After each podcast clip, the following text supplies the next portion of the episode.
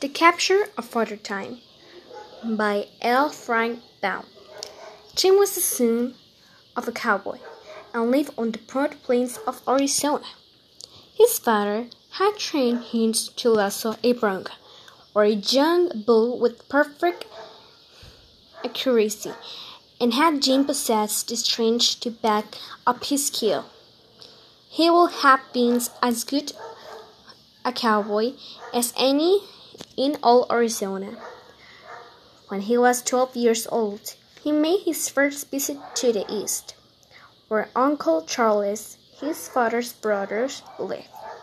Of course, Jim took his lasso with him, for he was proud of his skill in, in casting it, and wants to show its cousins what a cowboy could do. Thanks for your attention, teacher. Bye.